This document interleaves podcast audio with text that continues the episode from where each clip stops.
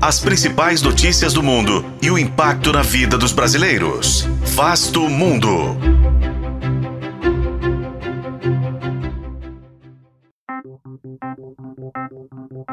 A manutenção do corte de mais de um milhão de barris de petróleo por dia de Arábia Saudita e Rússia mira uma valorização do preço do combustível para até 100 dólares enquanto as tensões do conflito no Oriente Médio deixam o mercado em compasso de espera.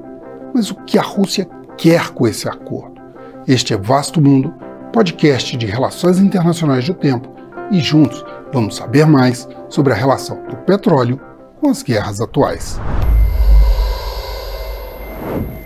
Até o fim deste ano, Arábia Saudita e Rússia vão manter o corte de 1 milhão e 300 mil barris no fornecimento diário de petróleo.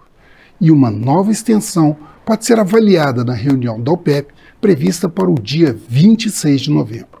Desde o início do ano, a Rússia vinha adotando cortes voluntários em resposta às sanções aplicadas devido à guerra da Ucrânia no início de 2022.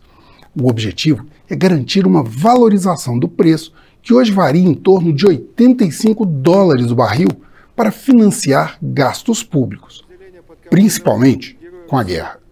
Moscou projeta um orçamento da defesa de mais de 100 bilhões de dólares para o ano que vem, um aumento de 70% em relação a 2023, compensando as perdas gigantescas na ofensiva de Avdivka, com mais de 200 mil soldados mortos. Mas este não é o único fator que o mercado de petróleo está observando. Apesar da escalada do conflito entre Israel e o Hamas, o preço do petróleo variou pouco mais de 5% no período. Mas o comportamento pode mudar no caso de uma expansão do conflito envolvendo o Irã e as linhas de escoamento de produção pelo Golfo Pérsico.